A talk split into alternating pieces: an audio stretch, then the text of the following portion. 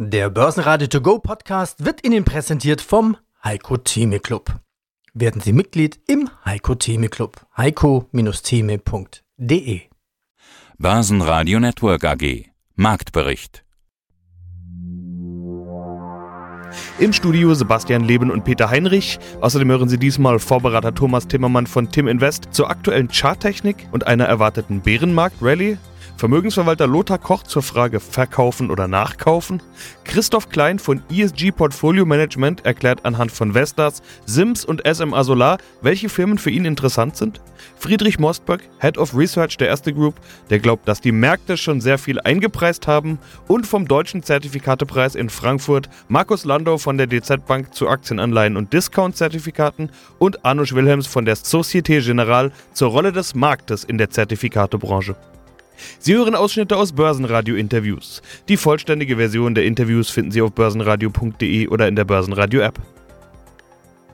Die gute Nachricht zu Wochenstart, der DAX kommt mit gutem Plus aus dem Wochenende. Die schlechte, bis Börsenschluss ist alles wieder weg. In den USA ist am Montag Feiertag, die Wall Street hatte geöffnet, aber war schwach. Ob tatsächlich die Laune fehlt oder einfach nur die Händler, lässt sich am Montag noch nicht rekonstruieren. Und so wurden alle anfänglichen Gewinne im DAX wieder abverkauft. Schlusskurs unveränderte 12.272 Punkte. Der ATX gab minus 0,3% ab auf 2.747 Punkte. Die angekündigte Gaspreisbremse beflügelte alle, die viel Energie verbrauchen. Chemische Industrie, Stahlbranche, produzierendes Gewerbe. Stärkster Gewinner im DAX war Covestro mit ganzen plus 8,2%. Es folgen BASF mit plus 6,1% und die Deutsche Post, die aktuell die Gewinnprognose angehoben hat, mit plus 4,8%. Verlierer waren Porsche Automobil mit minus 4%, Kia Gen mit minus 4,3% und Schlusslicht VW mit minus 4,5%. Mein Name ist Thomas Timmermann, ich bin der Gründer und Berater des Europa Plus Fonds von Timinvest. Was sagt denn die Charttechnik? Gibt es da schon irgendwelche Indikationen für einen Boden? Die Charttechnik ist gerade sehr, sehr interessant. Also erstmal Unterschied Europa, USA. Europa ist schlechter gelaufen zuletzt, hat neue Tiefstände gemacht und äh, DAX, Eurostox und Stock 600 sind in ihren intakten Abwärtstrends. Da ist überhaupt keine Entwarnung zu sehen. Wir hatten ja so den Ansatz einer Bodenbildung im Sommer. Da haben wir ja davon geträumt, dass 12.400 der Boden sein konnte. Das ist jetzt rausgenommen worden. Wir waren bei 11.800 im DAX. Der Trendkanal ist intakt. Wir sind nicht bei der 100-Tage-Linie, die ist viel höher, bei 13.200. Wir sind nicht bei der 200-Tage-Linie, bei 14.000. Wenn ich den Trendkanal einfach weiter zeichne, dann gehen wir Richtung Jahresende, Richtung 11.000 runter. Und das ist einfach ein Fakt. Solange das der Fall ist, braucht man auch nicht zu sagen, dass es unbedingt hochgeht. Aber man darf natürlich nicht vergessen, dass ein DAX bei 12.343 Punkten, wo wir jetzt gerade sind, schon attraktiv ist. Denn der Abstand von hier bis zum Hoch, und das ist ja keine zwölf Monate her, sind schon 32 Prozent. Darf man ja nie vergessen. Im Endeffekt steigen Aktien. Und im Moment haben wir eine BES und eigentlich sind die Bessen, das sind die Zeiträume, wo man billig einkaufen kann, sofern man, wie gesagt, Risikopuffer hat also nicht alles schon investiert wurde, ganz oben und man nie ausgestiegen ist. Aber jetzt nochmal zurück zur Charttechnik. In den USA wird es jetzt ganz, ganz entscheidend. Denn die USA, die, sowohl der SP 500 als auch der Nasdaq, hatten zuletzt ihre Lows aus dem Sommer verteidigt. Und technisch sind wir generell in allen Aktienmärkten im Moment überverkauft. Das heißt, es ist mal wieder Zeit für so eine Bärenmarkt-Rallye von 5 bis 10 Prozent. Und die könnte jeden Tag auch beginnen. Jetzt ist es aber so, dass am Freitag die US-Märkte schon quasi knapp unter ihren Lows geschlossen haben. Und wir hatten jetzt eine schlechte Nachricht am Wochenende, was den Nasdaq angeht, nämlich eine Verschärfung eigentlich der Ausfuhrbedingungen für hochkomplexe Chipanlagen Richtung China. Und das könnte den Nasdaq heute nochmal unter Druck bringen. Und dann ist die Charttechnik in den USA auch kaputt. Und dann kommt da nochmal ein Schwung nach unten. Und parallel zu dem Schwung nach unten gehen wir natürlich dann auch wieder runter Richtung 11.800. Also viel Besseres habe ich leider zurzeit nicht zu berichten. Ich bin Lothar Koch und leite das Portfolio-Management bei der GSAM und Spee Asset Management AG aus Krefeld.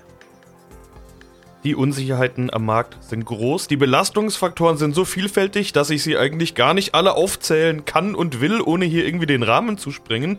Zeiten der Multikrisen, schreibt das Handelsblatt im Morning Briefing heute und ich finde, das passt ganz gut. Wir wollen heute einiges davon durchsprechen und ihre Schlüsse daraus überprüfen. Der Markt, der ist schon ein ganzes Stück gefallen. Es könnte auch noch weitergehen. Ich glaube, die Frage, wo genau der Tiefpunkt ist, die ist so müßig, dass man auch die nicht diskutieren muss. Aber viele Anleger stellen sich eine ganz entscheidende Frage. Verkaufen oder nachkaufen? Wie würden Sie die Frage denn beantworten?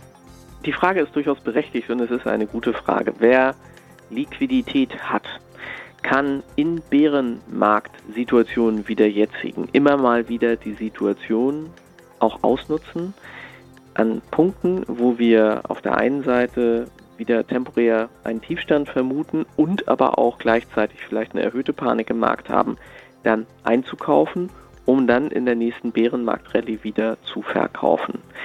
Dieser Bärenmarkt, in dem wir uns absolut befinden, hat ja seit Jahresanfang immer mal wieder auch die Gelegenheit geboten, Erholungsrallyes zu nutzen. Sollte das dann der Fall sein, kann man, wenn man Cash hat, das auch nutzen. Das ist jetzt keine klassische Buy- und Hold-Marktsituation, sondern in diesen Märkten braucht man etwas mehr Flexibilität.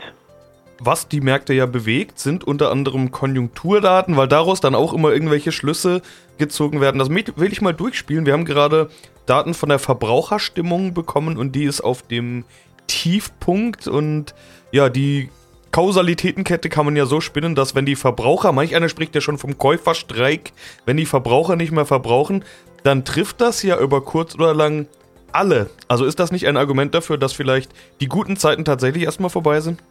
Nun ja, es ist ja die Kombination aus unterschiedlichen Dingen. Wir haben die Tiefe im Verbrauchervertrauen in allen Bereichen. In China ist es der Fall, in den USA ist es der Fall, bei uns in Europa ist es der Fall. Das Verbrauchervertrauen liegt im Keller. Gleichzeitig haben wir überall eine erhöhte Inflation, eine hohe Inflation. Das ist auch ein Thema, was uns alle betrifft. Genauso wie die nach wie vor vorhandene Problematik in der Lieferkette selbst wenn man das kaufen möchte, ist es ja vielleicht auch nicht unbedingt da. Plus natürlich die geopolitischen Belastungsfaktoren aus dem Ukraine-Krieg, die die Unsicherheit insgesamt auch erhöhen. Also das ist eine Gemengelage, die natürlich dann die Verbraucher erstmal auch verunsichert.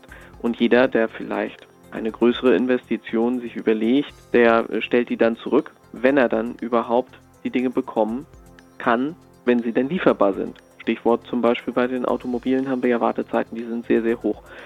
Das sind alles Dinge, die natürlich jetzt erstmal die Wirtschaft schwächen. Und wer gibt jetzt letztendlich das Geld aus? Es ist der Verbraucher. Ja, schönen guten Tag. Mein Name ist Christoph Klein. Ich bin Gründer und Managing Partner der ESG Portfolio Management. Wir sind eine Boutique besonders nachhaltiger Fonds und wir haben dafür auch schon einige Auszeichnungen gewonnen. Also es klingt sehr umfangreich und auch durchaus komplex, also die PAEs oder Taxonomie Alignments. Für den, der jetzt zuhört, der denkt sich, naja, so richtig verstehe ich es noch nicht. Aber vielleicht können wir ja mal ein Beispiel machen. Für eine richtige Firma, die vielleicht bekannt ist, warum sie die reingenommen haben oder vielleicht für ein Beispiel, wo sie sagen, die würden wir nie reinnehmen, weil, weil einfach die Kriterien hier nicht passen. Ja, sehr gerne. Also eine Firma, die sehr bekannt ist, also für Nachhaltigkeit schon seit langer, langer Zeit, das ist die Vestas. Die macht Windräder, hat natürlich ökonomisch ein bisschen gelitten zuletzt, weil einfach deren Rohstoffpreise so stark angestiegen sind. Aber es ist ein Marktführer, Technologieführer, weltweit tätig, also tatsächlich eine sehr große Adresse, die eben auch bekannt ist. Hier ein Top-ESG-Rating von AAA nach MSCI. Und das ist eben selten eine SDG-Wirkung, also Sustainable Development Goals von 100 Prozent. Also in dieser starken Kombination gibt es nur sehr wenige Unternehmen. Das zweite Beispiel, was ich vielleicht anbringen möchte, ist äh, deutlich weniger bekannt, denke ich mal. Und das ist die Sims. Die hat ihren Hauptquartier in Australien und die fokussiert sich auf Metallrecycling. Und das ist eben toll, weil, wie gesagt, Rohstoffe sind teuer, aber Metallherstellung ist auch sehr energieintensiv und hat viele Emissionen. Das heißt, gerade hier zu recyceln macht auch eine ganze Menge Sinn. Also hier auch tolle ESG-Qualität, positive Wirkung und deshalb haben wir da auch sehr gerne investiert. Also Vestas Windräder, Die sind ja bekannt, wenn man durchs Land fährt, gibt es die Windräder quasi Mhm. mit den runden Kuppeln und dann gibt es die mit den eckigen und die mit den eckigen, da steht oft Vestas drauf. Aber die Sims war mir nicht bekannt, die ist komplett, komplett neu. Ist denn irgendeine der DAX-Firmen bei Ihnen mit dabei oder der, der großen M- und S-DAX-Firmen noch? Also S-DAX, das ist natürlich ein kleinerer Bereich. Da haben wir zum Beispiel die SMA Solar, Mhm. die sich auch sehr, sehr gut entwickelt hat. Der Name sagte schon Solar. Für uns eine ganz äh, wichtige Quelle erneuerbarer Energie. Und was wir uns eben auch wünschen, dass jetzt mehr auch in Emerging Markets gebaut wird. Wir hören einiges Erfreuliches aus Arabien, natürlich viel Sonne dort, aber auch Nordafrika. Das kann eben sehr interessant sein, auch zur globalen Streuung der Energieerzeugung. Und vielleicht kann es auch ärmeren Ländern auch Einkommen verschaffen, nachhaltiges Einkommen.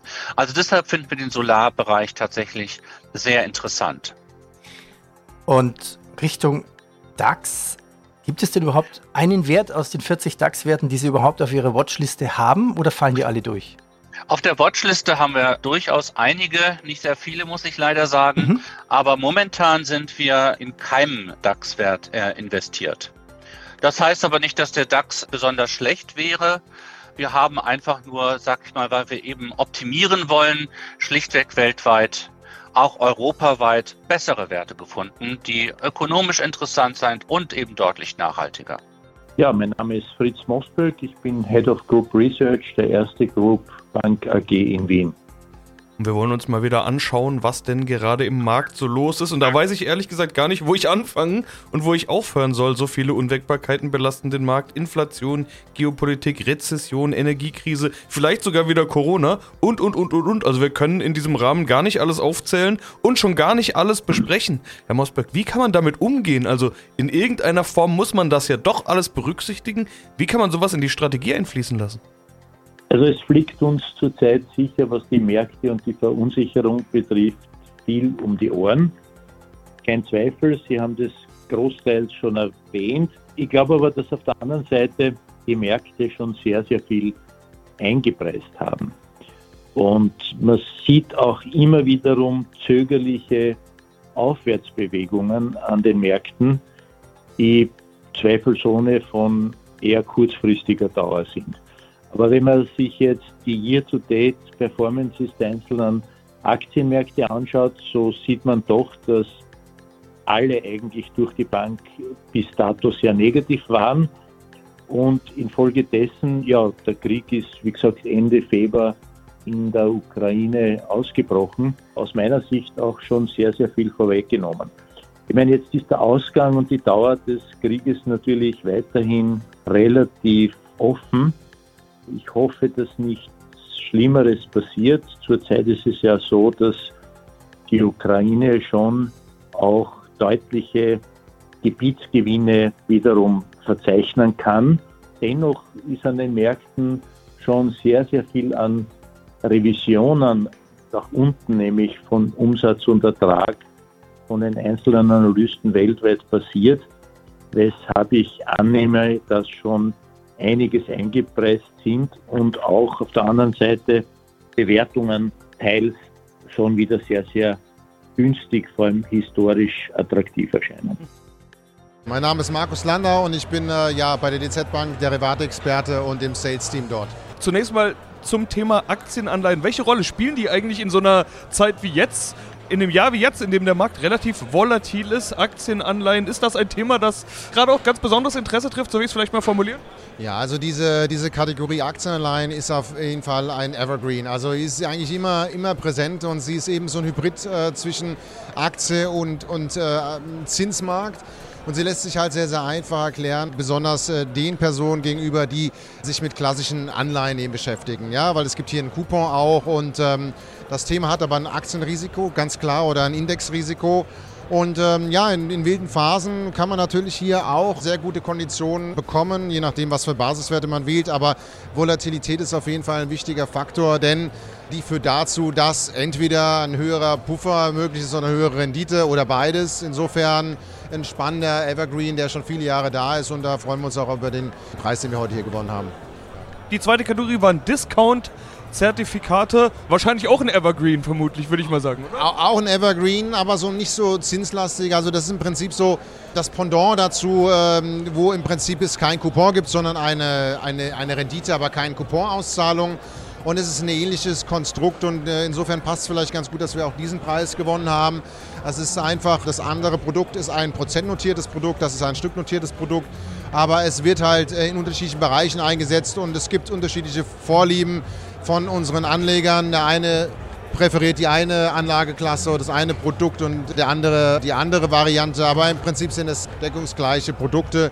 Wir sind da schon seit Jahren stark drin und deswegen ja, war es vielleicht auch verdient dann. Arno Wilhelms, Zertifikate-Experte bei der Societe Generale. Jetzt haben Sie selbst gerade die aktuelle Lage angesprochen. Damit ist natürlich der Markt gemeint, der dieses Jahr ja wissen, glaube ich, alle, nicht besonders gut läuft. So will ich es vielleicht mal diplomatisch formulieren. Welche Rolle spielt der Markt für eure Branche, wie wichtig ist es, dass der Markt läuft oder auch nicht läuft? Ohne Wohler keine Cola ist ja auch so ein Spruch, den man früher ab und an gehört hat, wobei Wohler jetzt ja auch nicht für jeden was ist und auch nicht für jedes Zertifikat. Die Stimmung, das wurde am Schluss gerade auch nochmal betont, ist ausgesprochen gut, obwohl der Markt nicht so gut läuft. Deshalb will ich es mal zu der Eingangsfrage, die ich gerade gesagt habe, nochmal formulieren. Welche Rolle spielt der Markt? Ja, der Markt spielt in unserem Geschäft eine extrem große Rolle. Und es ist so, dass natürlich Anleger, wir haben ja hauptsächlich Selbstentscheider, ein Ziel verfolgen, wenn sie ein Zertifikat kaufen. Sie verkaufen ja nicht das Zertifikat nur, weil das Zertifikat Zertifikat ist, sondern sie gehen davon aus, der Goldpreis steigt, der Euro-Dollar-Wechselkurs fällt der DAX fällt oder steigt, der Nasdaq, was ist mit Tesla, Apple, Amazon. Das sind alles so Fragen, jetzt auch der Börsengang von Porsche war bei uns ein Riesenthema.